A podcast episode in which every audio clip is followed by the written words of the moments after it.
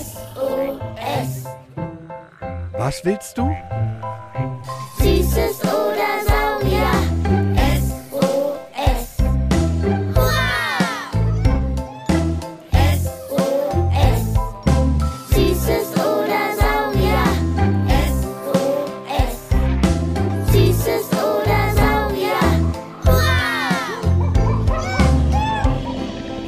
Podcast über alles, was krabbelt, stampft blubbert. und fliegt.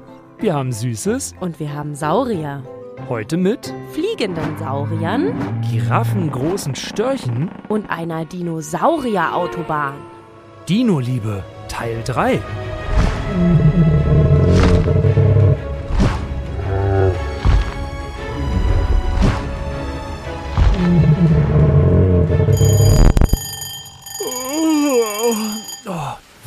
ein seltsamer Traum. Guten Morgen erstmal, Süßschwein Sparky. Was hast du denn geträumt? Ich hatte wieder meinen Dino-Traum mit dem T-Rex.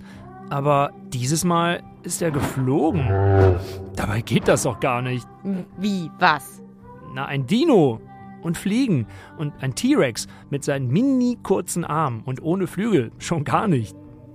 Hä? Also das mit dem T-Rex verstehe ich. Manchmal sind unsere Träume ja ganz schön kunterbunt verrückt und wir sehen da Dinge, die nicht wirklich sind. Aber Dinos und Fliegen so allgemein? Es gab doch damals im Erdmittelalter, als die Dinosaurier lebten, auch Flugsaurier. Sagt doch der Name. Dinosaurier. Flugsaurier. Nee, nee, halt.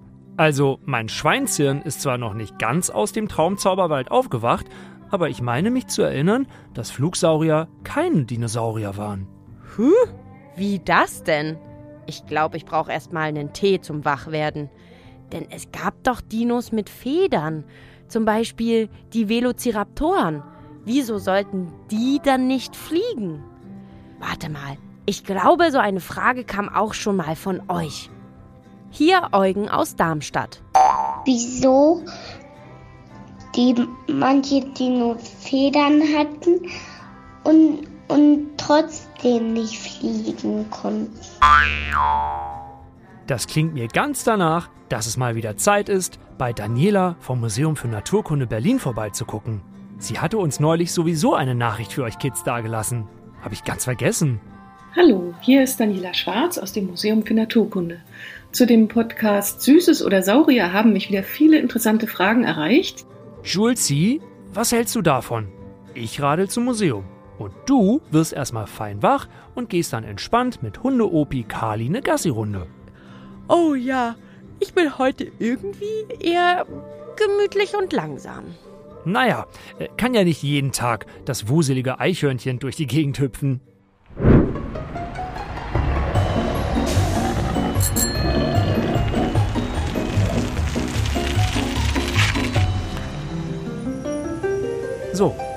Ihr Kids da draußen, die hier so fein über Kopfhörer oder vom Radio zuhören, wenn ihr sie noch nicht kennt, hört euch nach dieser Episode unsere ersten beiden Folgen Dino-Liebe an. Eine davon dreht sich zum Beispiel komplett um T-Rex. Danach seid ihr definitiv Dino-Expertinnen und Experten.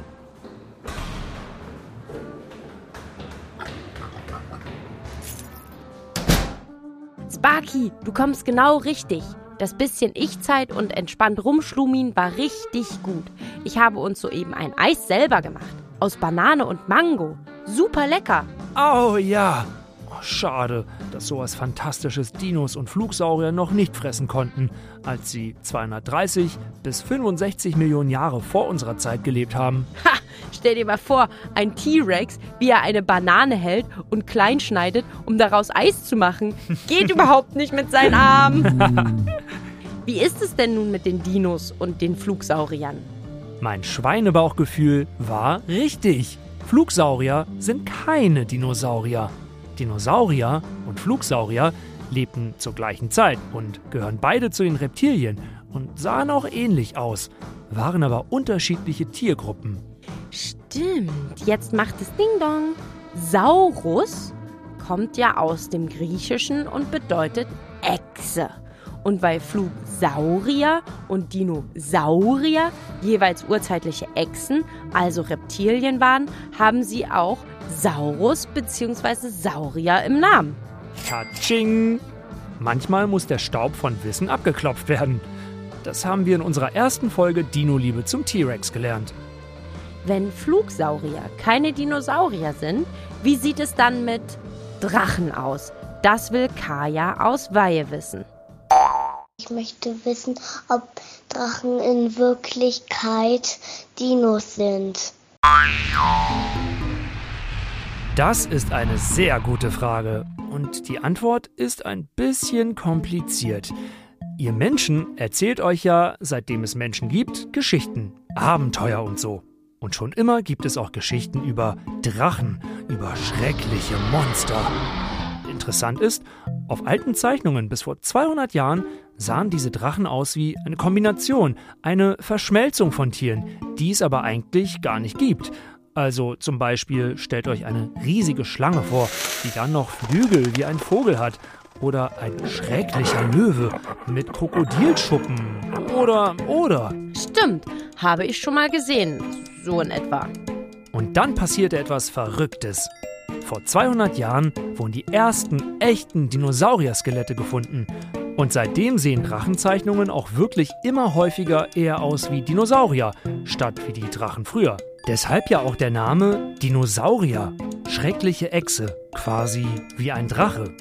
Heißt also, die Entdeckungen von Forscherinnen und Forschern hat beeinflusst, wie wir denken, dass Drachen aussehen.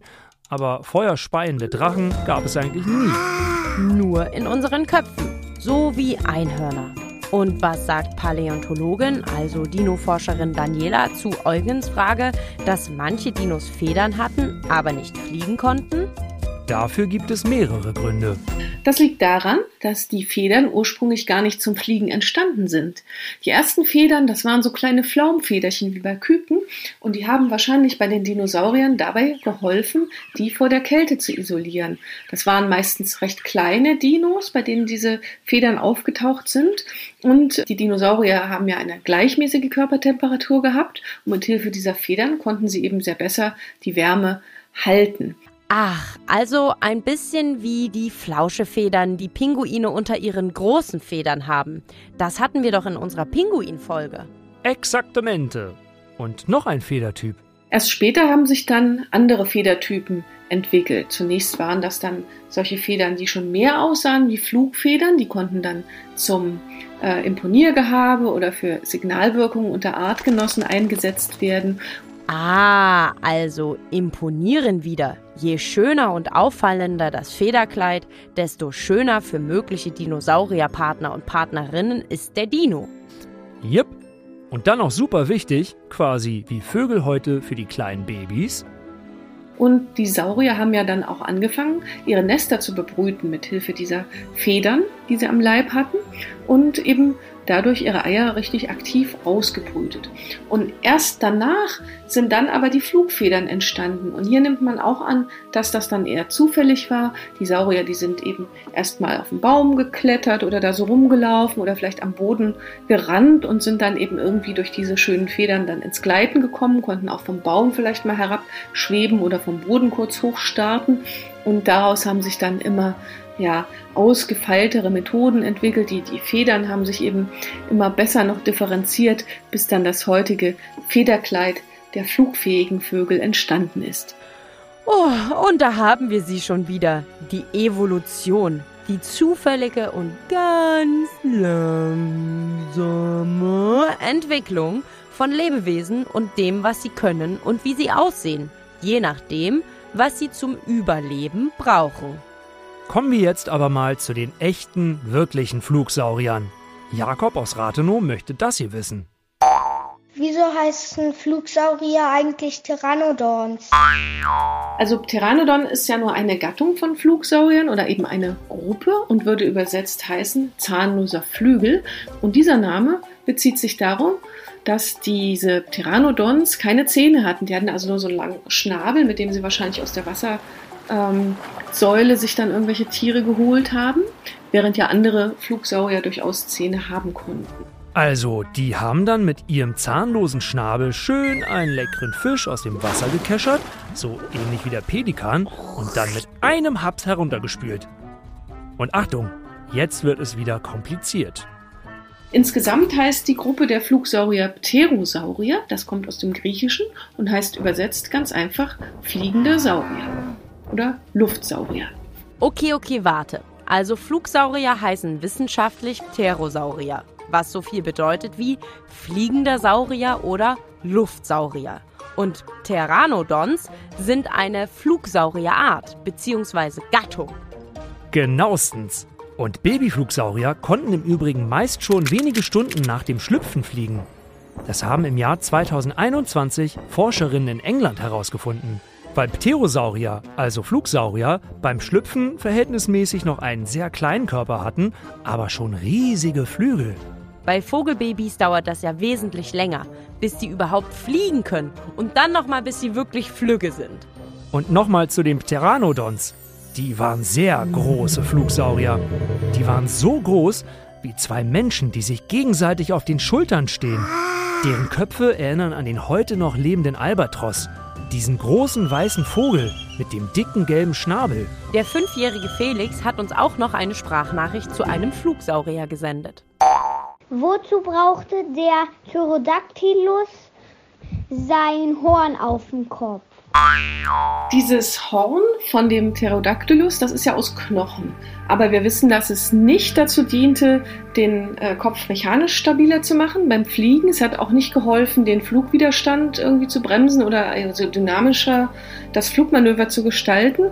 Also der Pterodactylus hat weder damit gekämpft, noch konnte er besser mit dem Horn fliegen.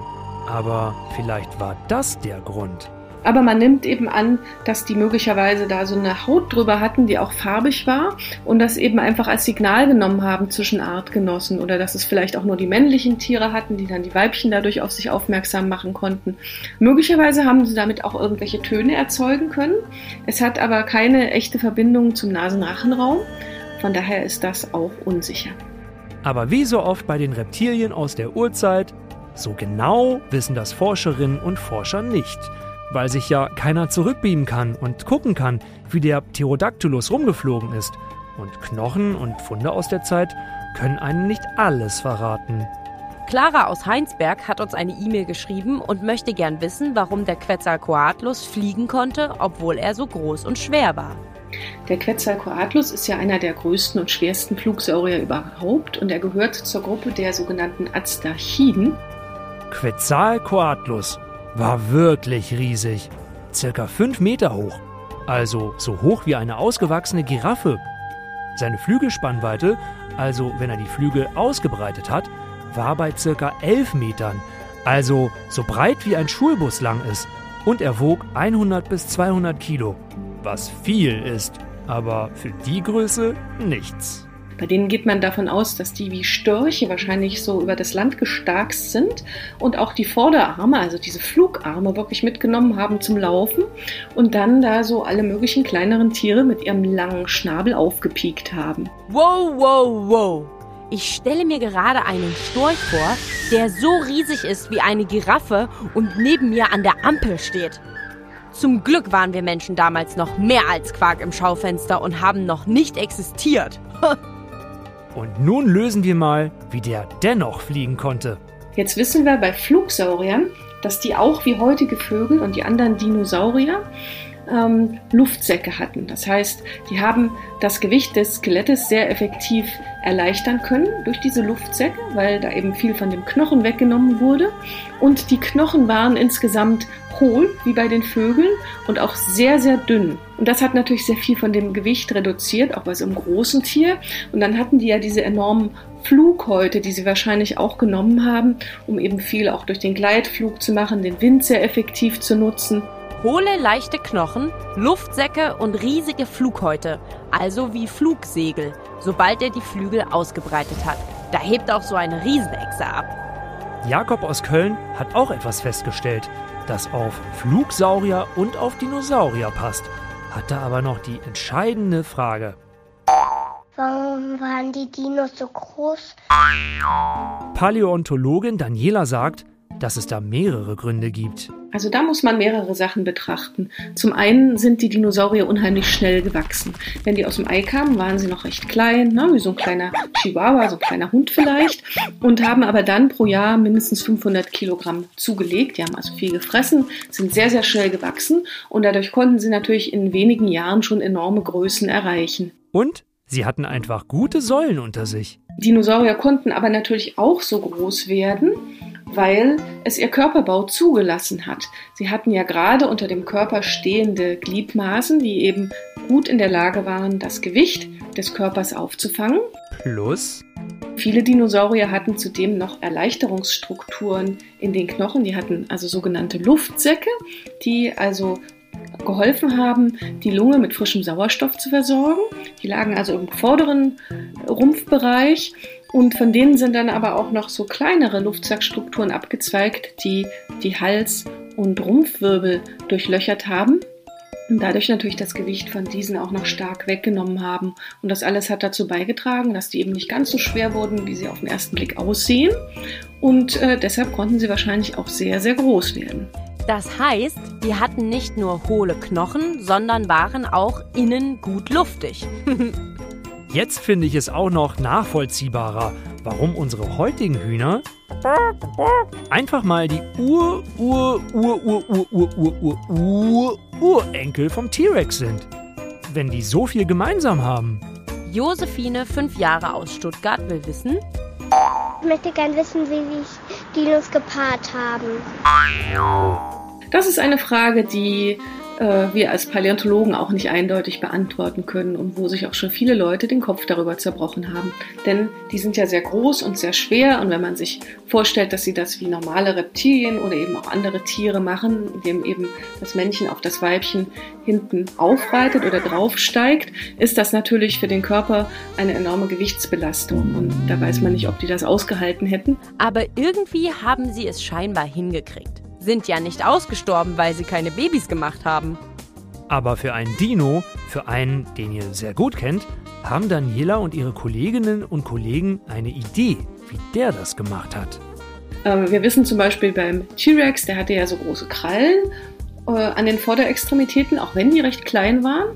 Und da hat man überlegt, ob der möglicherweise mit den Krallen sich am weiblichen Tier auch festhalten konnte, damit er eben nicht abgerutscht ist. Aber bei den großen Sauropoden ist das ja nicht der Fall. Also da weiß man es einfach nicht genau. Und da Dinos und Flugsaurier sich fortgepflanzt haben wie Reptilien, also eierlegend und nicht wie wir Menschen, fragt sich Tom aus Berlin-Grünau genau das Richtige. Wie lange hat's gedauert? Also wir wissen das natürlich nicht genau, weil man, wenn man diese fossilen Eier irgendwo findet, nicht so äh, genau das Alter der Gesteinsschichten bestimmen kann. Und damit meine ich, wir wissen jetzt nicht, ob das innerhalb von einem Zeitraum von Millionen Jahren oder wenigen Jahrzehnten abgelegt wurde. Die arme Daniela und alle anderen Forscherinnen und Forscher. Ich würde saumäßig durchdrehen, wenn ich immer in einer Sackgasse ende und am Ende keine genaue Antwort bekomme. Gerade bei den Urechsen ist das doch ganz oft so. Ja, ja, fürs Forschen muss man geduldig sein. Nichts für uns beide also. Daniela hat aber eine Vermutung. Man kann aber davon ausgehen, dass die Saurier wahrscheinlich jedes Jahr Eier gelegt haben, so wie das ja heutige Vögel auch machen, und dann ihre Jungen in der ersten Zeit noch etwas betreut haben.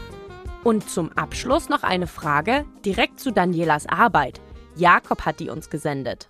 Wie kann man uralte Dinosaurierknochen finden?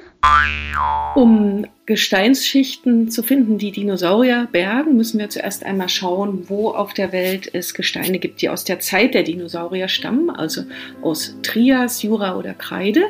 Und dann müssen wir bei diesen Gesteinsschichten natürlich auch schauen, dass die möglichst dort sind, wo wenig Bewuchs ist. Also wenn da ein ganzer Wald draufsteht, ist das natürlich schlecht. Aber wenn eben nur Grasbewuchs ist oder so ein Savannenbewuchs, der möglicherweise dann auch in der Trockenzeit ganz wenig wird, dann ähm, ist man schon mal gut dran. Dann kann man da hingehen und Dinosaurierknochen suchen. Viele Fundorte sind deshalb auch in der Nähe von Wüsten. Dennoch, große Ausgrabungsstätten gibt es mittlerweile überall auf der Welt. Selbst in der Antarktis. In Nordamerika gibt es zum Beispiel am Ende der Rocky Mountains, einem riesigen Gebirge, die Morrison-Formation, eine Gesteinsformation, Da haben Paläontologen wie Daniela über 100 sehr gut erhaltene Skelette schon gefunden. Zum Beispiel auch vom Stegosaurus. Ach, der wieder mit den Pizzastücken auf dem Rücken. Zudem hatten wir doch auch einiges in unserer Podcast-Folge Dino Liebe Teil 2. Und sag mal, bei uns in Deutschland gibt es da auch etwas zu finden? Ja, vier Stunden von Berlin entfernt, in Niedersachsen, in Münchehagen. Da gibt's die Dinosaurier-Autobahn. Da wurden auf einer riesigen Fläche ganz viele Dinospuren gefunden. Und da kannst du einen Spaziergang machen, wo du dich wirklich, wirklich, wirklich in die Fußstapfen von Dinos stellen kannst. Ist ein ganzer Dinopark ringsum. Das ist doch mal ein Urlaubsziel für die nächsten Ferien. Daniela hat aber noch ein paar Merkmale für Dino-Fundland. Ganz wichtig ist natürlich auch, dass die Gesteine aus dem Lebensraum der Dinosaurier stammen oder dort eben abgelagert wurden. Das sind dann meistens äh, Gebiete, die eben vom Festland stammen oder eben in der Nähe des Festlands waren. Also man kann durchaus auch Meeresgesteine haben, zum Beispiel von der Lagune, dass man eben so Kalksteine hat, die sich dort in so einem flachen Meeresbereich abgelagert haben oder Flusssedimente und wo dann die Dinosaurierknochen vom Land reingeschwemmt worden und versteinert worden sind. Und dort haben wir dann gute Chancen, dass wir auch Knochen finden. Uff, das waren ganz schöne Dino- und Flugsaurierbrocken, die mein Hirn jetzt erstmal verdauen muss. Ich glaube, so geht's euch Kids auch, oder? Weil alles so viel war heute, gibt es keine Zusammenfassung. Macht lieber eine kurze Pause und hört die Folge dann nochmal. Und damit ihr euer Päuschen genießen könnt, macht doch Mama, Papa, Opa, Oma, Babysitter den Podcast Beats and Bones an. Da erklären die Forscherinnen und Forscher vom Naturkundemuseum tolle Sachen für Erwachsene.